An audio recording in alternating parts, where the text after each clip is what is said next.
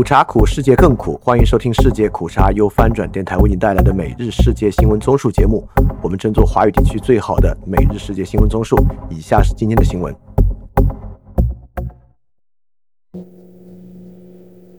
首先是中国新闻，国泰空乘服务引发争议。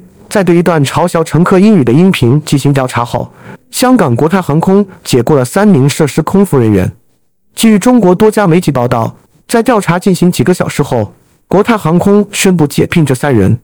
国泰强调，为了避免同类事件再次发生，他将亲自领导跨部门的工作小组，做出全面检讨，重新审视服务流程、人员培训和相关制度，进一步提升国泰航空的服务品质。其中，最重要的是确保所有国泰员工必须尊重来自不同背景及文化的旅客，在所有的服务地区均提供专业且一致的服务。翻评：这件事是单纯空乘人员的私人素质不佳，还是有其他的原因？例如，如果俄乌战后发生乌克兰空乘对俄罗斯裔乘客的歧视，这当然也是违背职业素养的行为，但这个背景是不是要被纳入理解？也就是说，在涉及入港人员矛盾的背后，那个不能被提及的大象是什么？虽然对人不对其族裔国籍是最理智的，也是最好的态度，但我想表达的是，随着践踏香港社会自由的加剧，入港人员矛盾还会进一步高发。这就像，如果你询问一个人的国籍，他是一个俄罗斯人，他也表示对俄罗斯入侵乌克兰道歉，和这个俄罗斯人一副这件事和自己无关的样子。哪种你更接受呢？一个俄罗斯人，他干嘛要对国家入侵乌克兰道歉？这也不是他可以决定的，不是吗？进一步说，一个新疆人对汉族人有憎恨，这是不可以理解的吗？这里的重要问题就是，中国人是否会因为国家行为而附带拥有一定的罪责？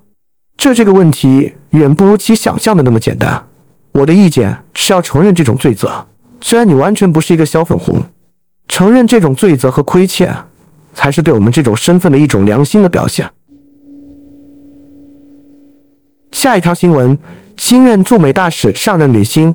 中国新任驻美大使谢峰抵达美国履新后说，当前中美关系遭遇严重困难，面临严峻挑战，希望美国与中国相向而行，加强对话，管控分歧，争取中美关系回归正轨。据中国驻美国大使馆官网发布的消息。谢峰当地时间星期二抵达纽约机场后，发表简短讲话。他首先说：“很荣幸受中国国家主席习近平委派，出任中国第十二任驻美国大使。他表明自己是中国人民的代表，为了捍卫中国利益而来，这是我的神圣职责。我是中国人民的使者，为了增进中美交流合作而来，这是我的重要使命。”下一条新闻。韩国门户网站 Naver 在中国被屏蔽。韩国外交部说，当局已注意到门户网站 Naver 近期在华遭屏蔽的报道，目前正携手有关部门确认具体情况。据北京消息人士透露，北京、沈阳等中国主要地区近期无法访问 Naver 网站，或网页打开速度极慢，只能通过 VPN 软件翻墙访问。翻屏。其实我惊讶的是，竟然 Naver 之前没有在国内被抢。下一条新闻：兰州大学一教师陷入举报风波，网传兰州大学一名教师解构抗美援朝。兰州大学星期二发布声明澄清，该教师明确指出这些观点是错误的。声明指出，经调取课堂视频与上课学生核实，网传内容为学校历史文化学院。世界近现代史课程课件中的两张页面，讲述的内容为冷战的起源。一章第四节，冷战早期的冲突，抗美援朝战争是本节课的一个案例。在讲到抗美援朝战争影响极义时，授课教师引用了网上曾经出现的一德九师等错误观点，并明确指出这些观点是错误的。翻评，那么举报老师的学生肯定就是断章取义了，甚至根本就是私怨。那么这举报的学生会遭受处罚吗？如果不受处罚，那举报就真的是一件毫无成本的事情了。当然，高校教师的心肯定早已经伤透了，高校氛围几乎已经到谷底了，整体氛围也没什么进一步下探的空间了。下一条新闻：中印无法就边境设立缓冲区达成一致。印度媒体报道，中国军方曾提出在位于中印边境地区的德普桑平原设立缓冲区，但被印度军方拒绝。印藏边境警察部队情报单位官员称，中国方面在四月举行的中印第十八轮军长级会谈中，提出在德普桑平原设立长达十五到二十公里的缓冲区要求，作为脱离接触的前提条件。这个缓冲区位于印度声称的边界线内。这名官员称，印度方面拒绝了这项要求，只同意设立长达三至四公里的缓冲区，但中国军方拒绝让步。军长级会谈结束后，中国方面在较低层级军事会议上再次提出这项要求。下一条新闻：德国无法很快推出对华战略。六月二十日，即将在柏林举行的德中政府磋商前。德国政府将无法完成对华战略的制定，这是路透社引述多个政府消息源报道的。原因是正在制定的国家安全战略再次推迟，而这是对华战略的基础。国家安全战略将于六月十四日才能提交内阁，而届时距离德中政府磋商仅有六天，德国政府无法在如此短的时间内提交对华战略。报道称，德国联合执政的社民党。绿党和自民党约定，将在国家安全战略出台之后才会制定对华战略。目前，国家安全战略尚未澄清的内容包括军火出口以及在飞科攻击后反击的可能性。下一条新闻：加拿大决定不对中国干涉选举进行公开调查。加拿大总理特鲁多任命的一个独立监管机构认为，不应就北京干涉加拿大选举的指控展开公开调查。因为没有证据表明外国政府的干涉影响了选举结果，但要承认存在外国政府的干涉企图。综合法新社、彭博社和路透社报道，今年三月受任命审查干涉选举指控的高级官员约翰斯顿发表中期调查报告，并召开新闻发布会说：“毫无疑问，外国政府正试图影响加拿大的候选人和选民。”下一条新闻：中国面临第二轮新冠感染潮。中国正在面临新一轮的 COVID-19 感染潮，到六月底，每周可能出现多达六千五百万例病例。这个惊人的预测是由呼吸病专家钟南山在广州的一次生物技术会议上提出的。钟南山的估计为我们提供了最新奥密克戎变异体 XBB 可能产生的影响的罕见窥探。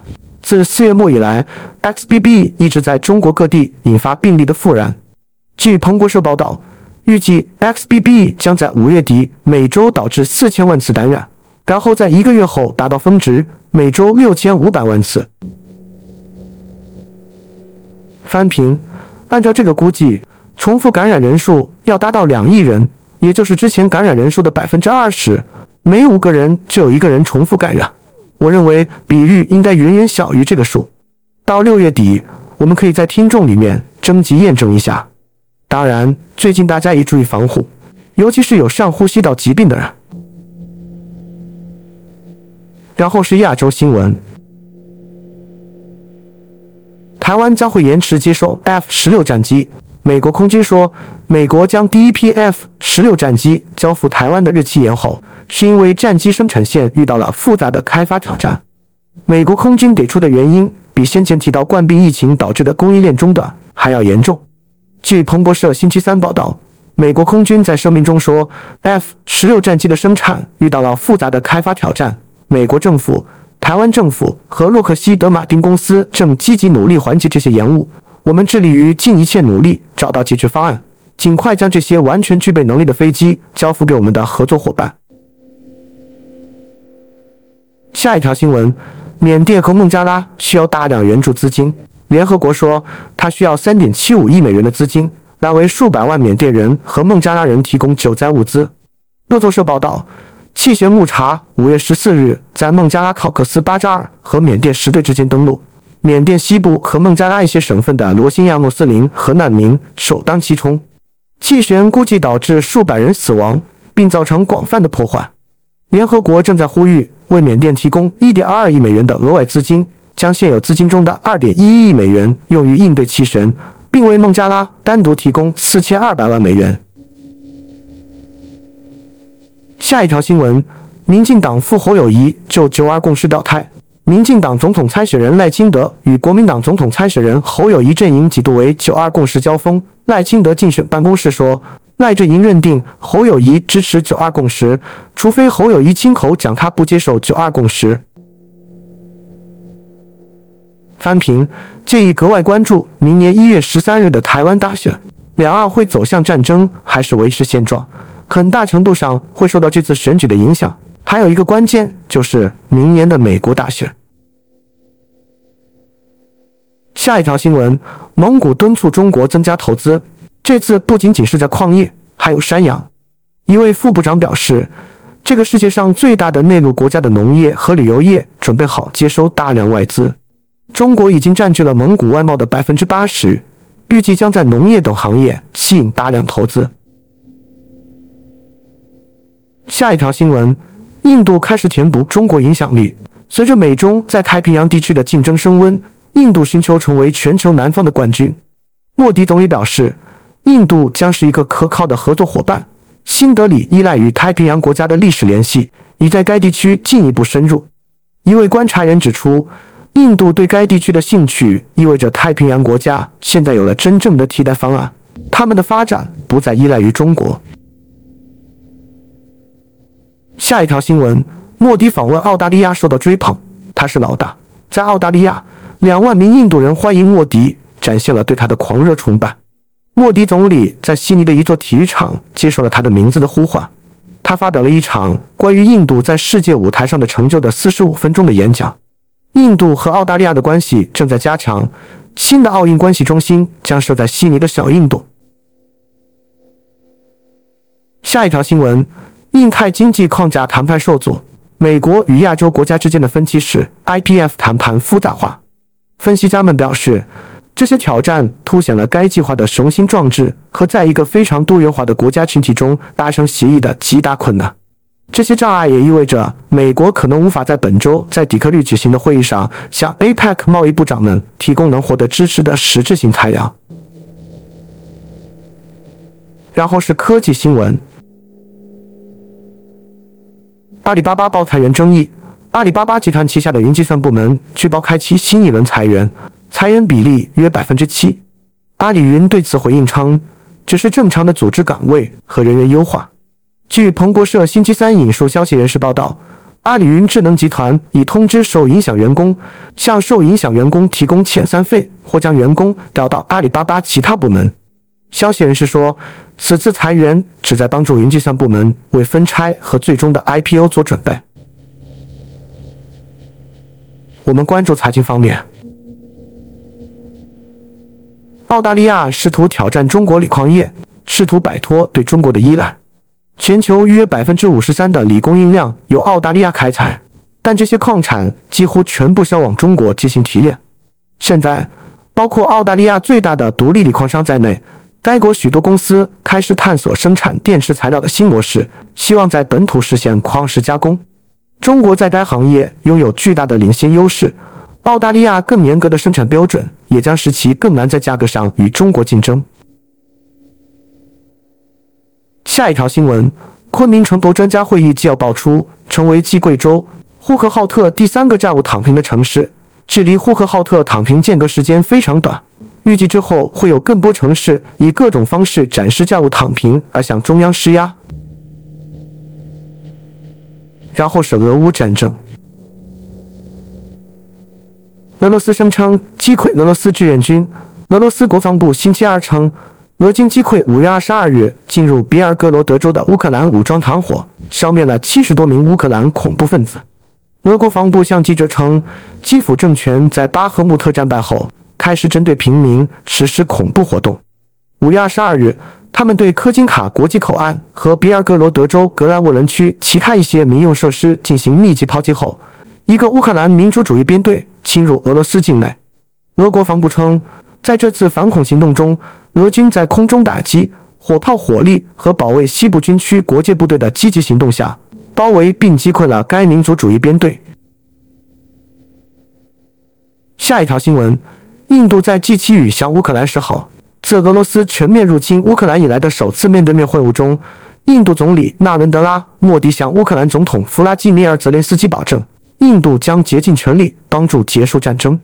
卫报报道，莫迪表示：“我向你保证，为了解决这个问题，印度和我个人将竭尽所能。”莫迪补充说：“俄罗斯对乌克兰的战争不仅仅是经济或政治问题，而是人道问题。”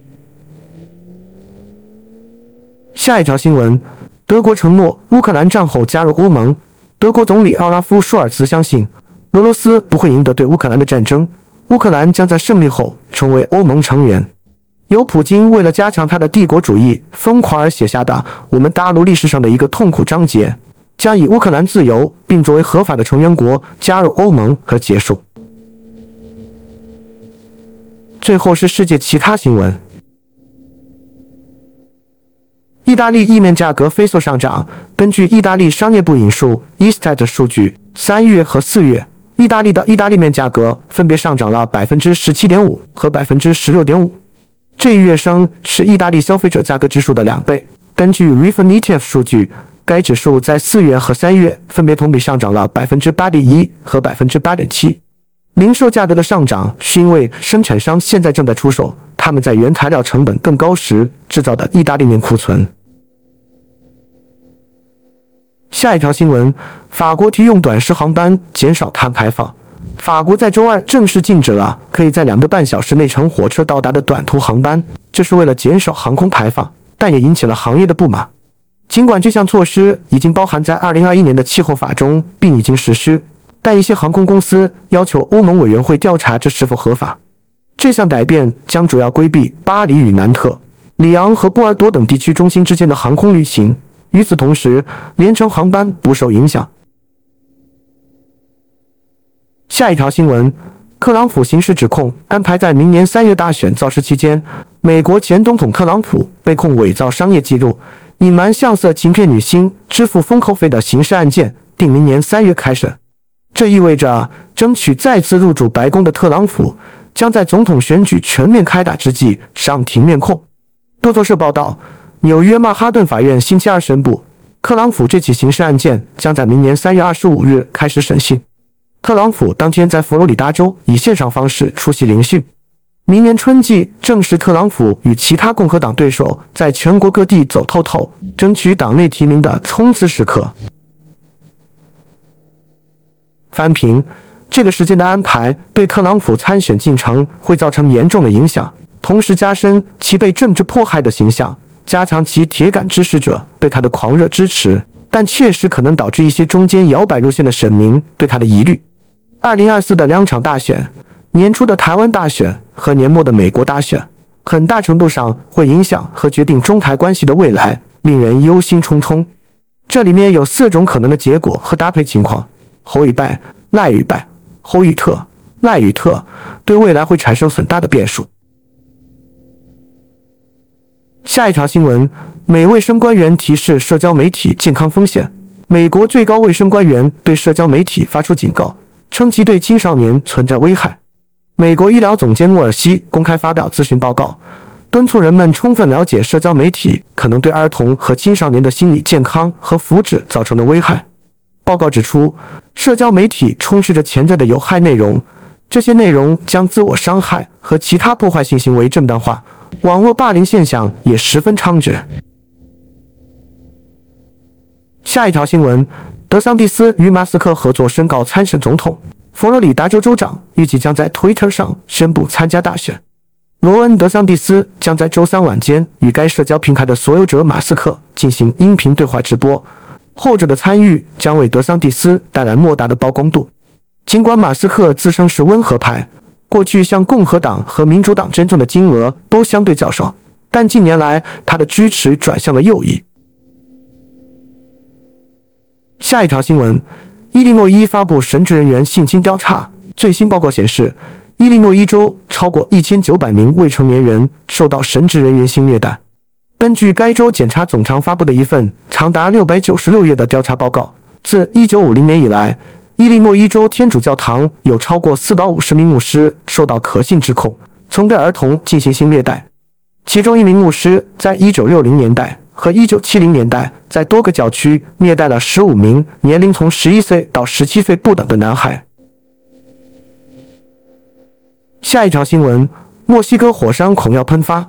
在墨西哥，由于该国最危险的活火山活动增加，已有数百万人被警告准备可能的疏散。据当局称，自上周以来，波波卡特佩特火山已经向几个附近的城镇喷出了灰烬。波波卡特佩特火山位于该国中部，灰烬已经使墨西哥城的航班延误，并导致当局在数十个市镇关闭学校。大约有两千五百万人居住在距离火山六十英里的半径内。火山位于墨西哥城东南约四十五英里的地方，位于莫雷诺斯、普埃布拉和墨西哥州之间。今日分享一个关于世界口查的心得啊，很多新闻的结果可能不是那么容易接受和瞎验的。读新闻不是一个别人好坏，我好惨，我是受害者的过程。新闻读着读着，如果读不出自己在里面的责任，恐怕也就仅仅是闲谈而已啊。好，以上就是今天所有的新闻节目了，非常感谢你的收听，也欢迎在配创赞助范展电台赞助链接在 Show Note 中可以看到。那么苦茶苦，世界更苦，明天我们不见不散。